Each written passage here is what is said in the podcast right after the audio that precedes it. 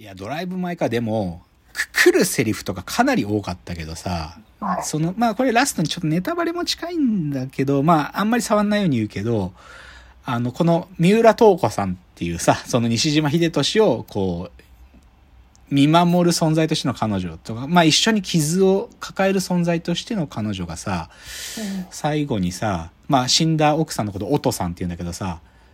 その矛盾を抱えた存在まあ、あ奥さんがある矛盾を抱えてた存在なんだよ、単純に言うとね。うんでも西島秀俊はその片側だけがをなんとか見て、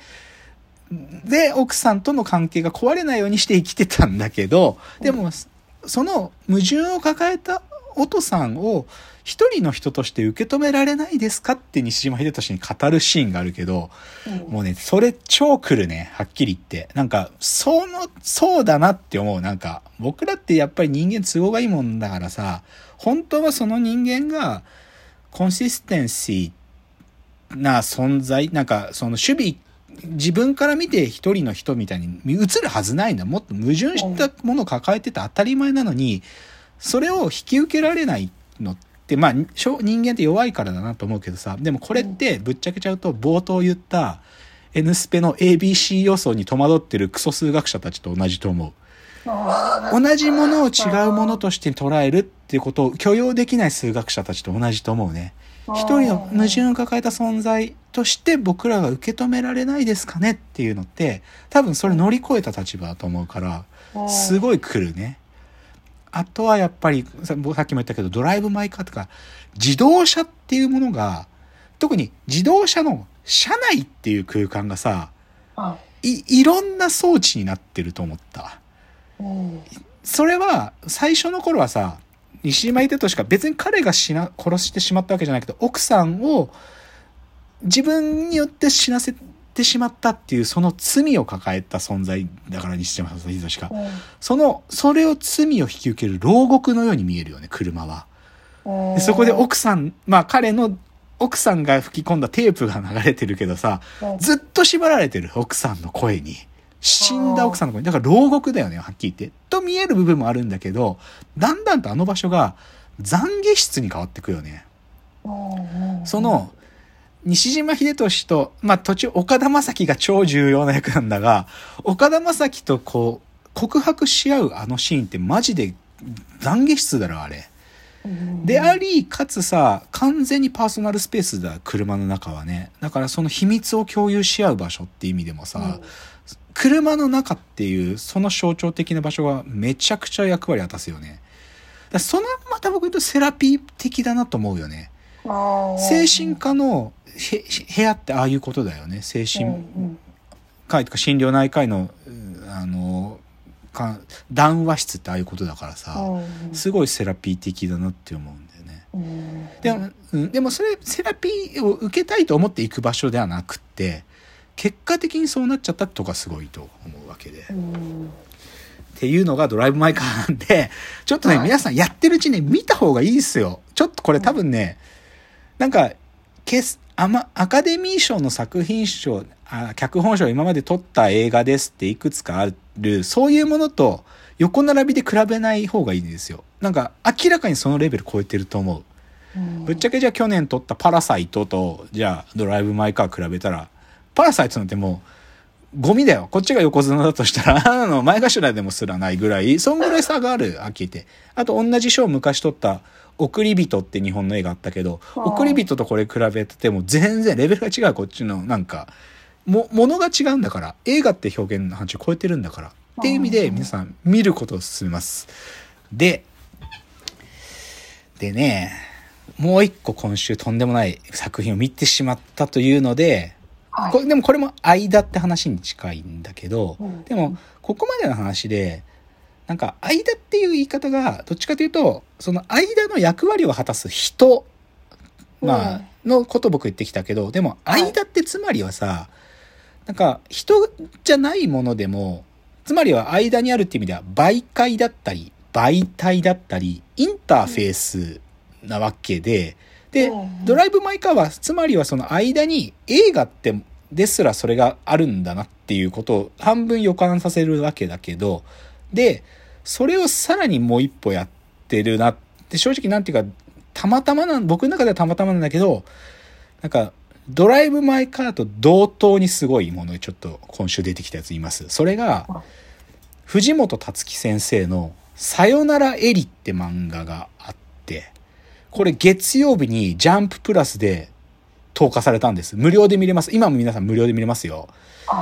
あ、藤本達樹先生のさよならエリという200ページの読み切り漫画が月曜日に公開されて、今ツイッター騒然としてます。なんだこれは？というか、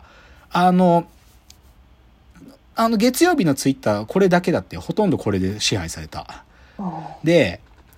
ちょっと事前情報で言うと、藤本達樹先生は、チェンソーマンっていう漫画を少年ジャンプで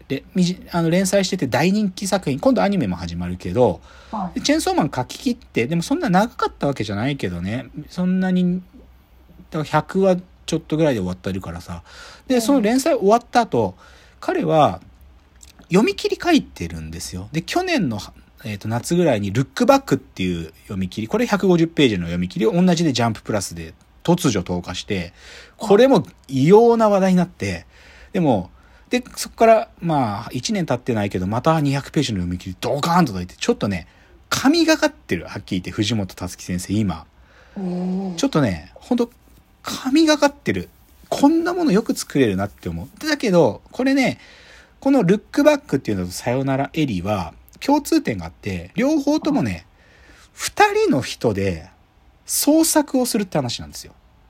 うん一人じゃないんですよ。二人で初めて創作が行われるっていう物語で、で、ルックバックの方は二人の女の子が漫画を描いていくって話なのね。二人の女の子が漫画を描いていくって話。で、さよならエリっていうのは、一人の男の子とエリっていう女の子の二人で映画を作っていくって話なんですよ。うんでね、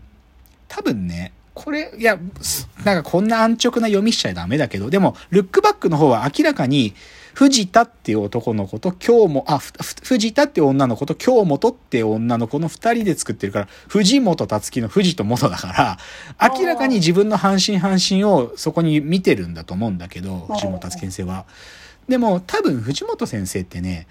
自分が創作するときに多分かなり不不全感っていうか、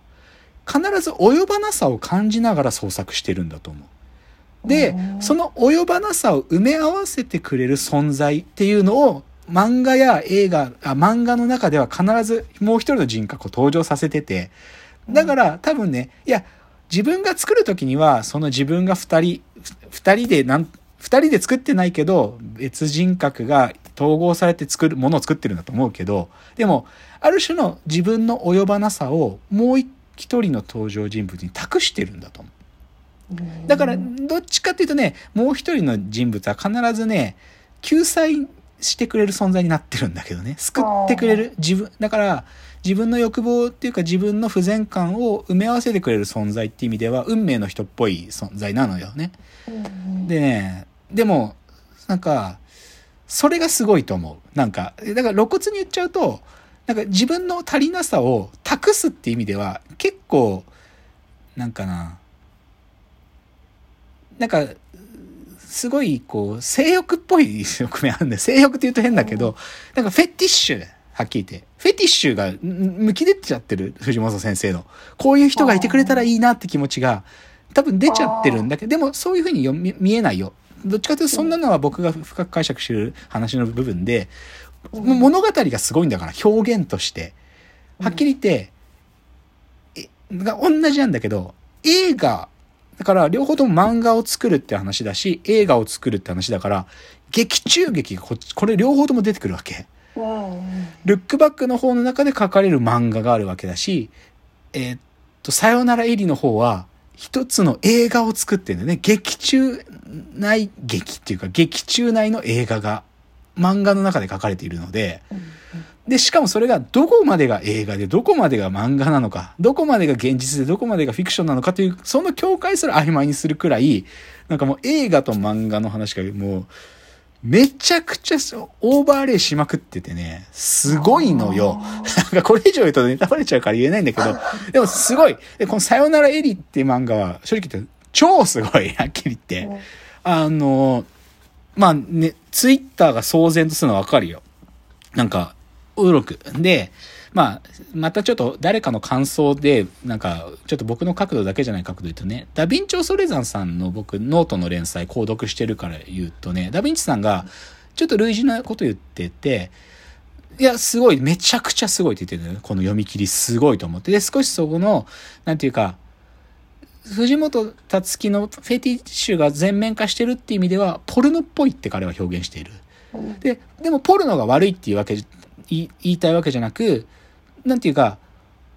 ポルノをポルノじゃないものに偽装してない良さがあるって彼は表現してるね。あだからもう、だからキモいんだと、これは。キモい。なんか作家のそういうフェティッシュが全面化してる意味では、キモいが、そのキモさがすごいと言っていて、で、で、ダヴィンチさんは乗れ、乗れないというか自分とは共感しない部分は、その自分の不全さを託す存在っていうのを少女が出てくるわけで、その少女はある種のファム・ファタル的だねって言ってる部分は、ダヴィンチさんは自分にはそういう部分はないから、自分とは違う部分だが、でもその、ポルノっぽいところはすごいんだって言ってて、でもね、僕この感想すごくよくわかるよ。ポルノっぽい。ポルノっぽいっていう、うん、でもそうね、なんか作家の不全さをこういう形で表現にまで高めてるっていうのはすごいなって思います。うんうん